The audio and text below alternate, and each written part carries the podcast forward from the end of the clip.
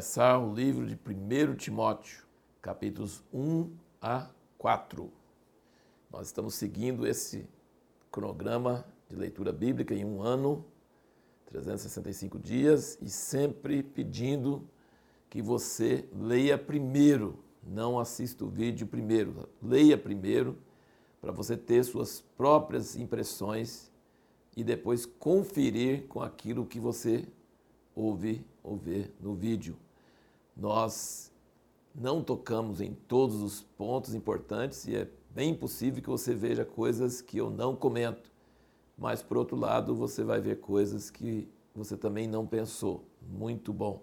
Uma das dicas para você entender um livro da Bíblia é prestar atenção em quais as palavras características diferenciadas que o autor usa naquele livro. São palavras que aparecem nos outros livros também, mas não aparecem com tanta frequência, com tanta ênfase. Então, quando você lê os quatro capítulos, depois no outro vídeo vai ler os capítulos 5 e 6, você vai notar que em 1 Timóteo a palavra fé aparece repetidas vezes. Vou dar só uma dica, vamos ler alguns versículos aqui. capítulo 1, versículo 2 diz: A Timóteo, meu verdadeiro filho na fé. Versículo 4 nem se preocupasse com fábulas ou genealogias intermináveis, pois que produzem antes discussões que edificação para com Deus, que se funda na fé. E o versículo 5: Mas o fim dessa demonstração é o amor que procede de um coração puro, de uma boa consciência e de uma fé não fingida. Versículo 14: E a graça do nosso Senhor superabundou com a fé e o amor que há em Cristo Jesus.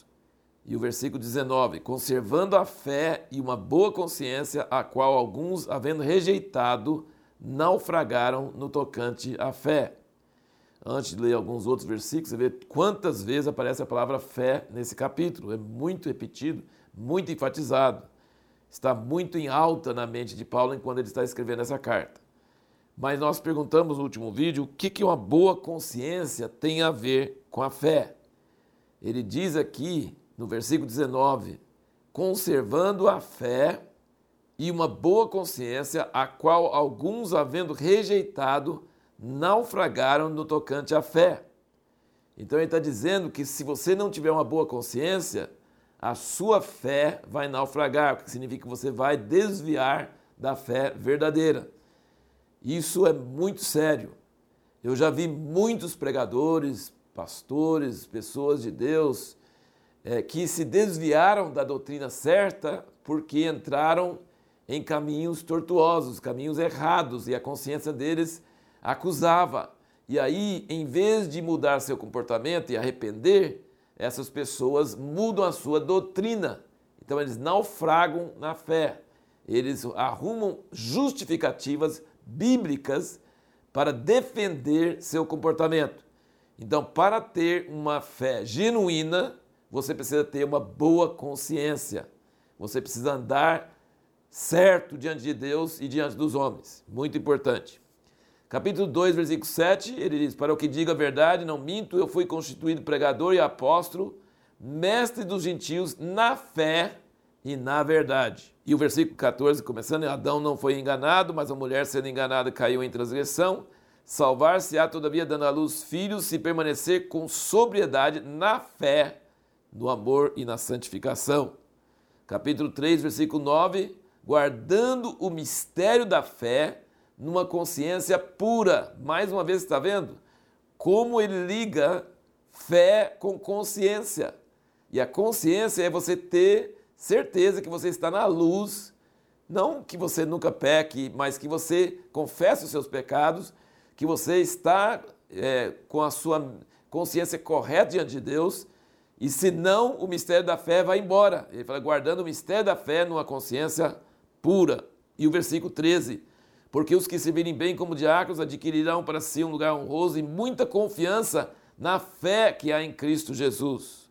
E o capítulo 4, versículo 1 diz: Mas o Espírito expressamente diz que, em tempos posteriores, alguns apostatarão da fé dando ouvidos a espíritos enganadores e doutrinas de demônios, pela hipocrisia de homens que falam mentiras e têm a sua própria consciência cauterizada. Tá vendo? Então, a terceira vez, muitas referências de fé que eu citei só nesses quatro capítulos, mas ele está falando que, e várias delas, né, pelo menos três aqui, falando que a, a consciência está ligada à fé.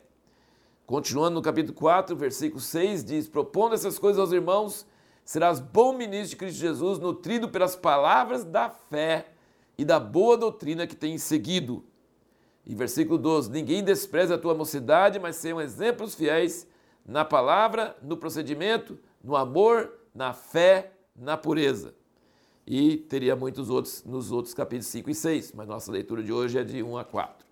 Então você percebe que para Paulo escrevendo para Timóteo, ele está bastante preocupado com a fé, que precisa ter uma fé pura, mantida para uma consciência pura. E daí, seguindo aqui no capítulo 1, ele diz aqui, versículo 8, capítulo 1, versículo 8, diz: Sabendo, porém, que a lei é boa, se alguém dela usar legitimamente, reconhecendo que a lei não é feita para o justo, mas para os transgressores, e assim por diante. Ele dá uma lista de tudo, todo mundo que quebra a lei. Então, dizendo que a lei é muito boa, mas não para nós que cremos em Jesus. A lei é para quem é criminoso, para quem está errado, para quem está precisando ser é, é, marginalizado, a pessoa que precisa ser presa. Mas para os salvos, para os que têm fé e uma consciência pura, por que, que não precisa da lei? Porque já estão ultrapassando a lei. Estão indo muito além do que a lei pede, porque a graça de Jesus opera em nós pela fé que isso que ele fala é, antes, né, que nós temos essa graça pela fé e precisamos nos segurar na fé.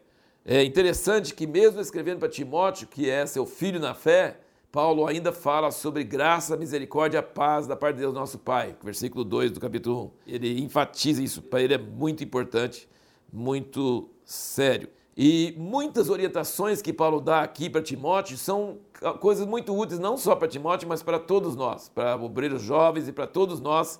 São coisas muito práticas. E a preocupação de Paulo é realmente que as pessoas não se desviem atrás de atalhos, atrás de desvios, atrás, atrás de curiosidades, mas que se fiquem no evangelho puro, que leva a uma doutrina pura, que é coisas práticas, coisas práticas na família, coisas práticas na igreja, coisas práticas nos relacionamentos, em tudo isso. Outra coisa interessante você observar aqui no capítulo 3, quando ele fala sobre os presbíteros, os candidatos a presbítero, diácono, ele fala sobre o diabo duas vezes. Paulo cria muito na existência do diabo e que devia proceder de uma forma que não desse lugar ao diabo, não desse oportunidade para o diabo operar é, capítulo 3, versículo 7, ele diz: Também é necessário que tenha bom testemunho que estão de fora, para que não caiam ao próprio e no laço do diabo. Então a gente tem que ter bom testemunho do pessoal do mundo, do pessoal não cristão.